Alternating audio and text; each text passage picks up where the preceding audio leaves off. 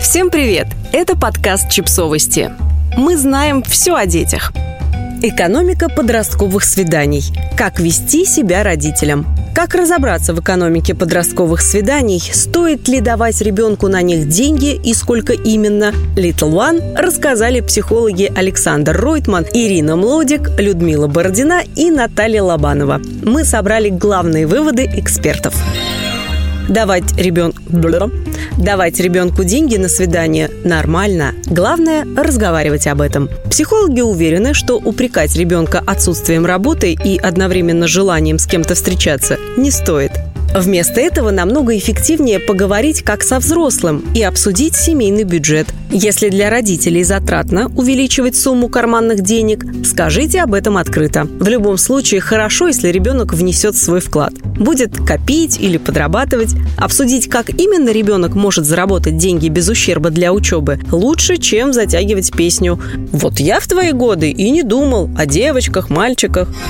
Приходить в гости каждый раз с подарком не обязательно. Что-нибудь к чаю – это, конечно, хорошо, но слишком уж старомодно, считают психологи. Современные подростки могут ходить друг к другу в гости с пустыми руками, и это будет нормально для их отношений. С другой стороны, все зависит от ожиданий и традиций в конкретной семье. Если же ребенок уверен, что принести с собой что-либо нужно обязательно, возвращайтесь в наш первый пункт.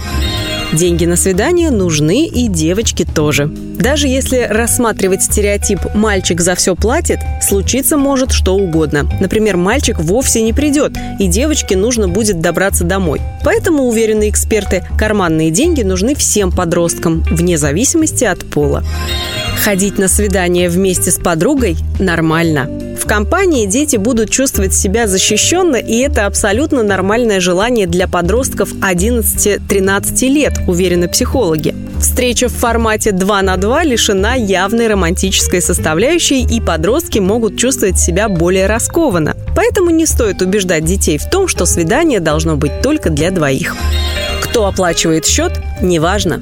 Психологи указывают на другой аспект ранних отношений – доверие – Сегодня дети, считают они, уделяют финансам меньше внимания, чем их родители в том же возрасте. Главное для них – забота. И здесь снова помогут разговоры. Если мальчик хотел проявить заботу и оплатить счет, но девочку это обижает, подскажите ему, что здорово было бы открыто об этом с ней поговорить.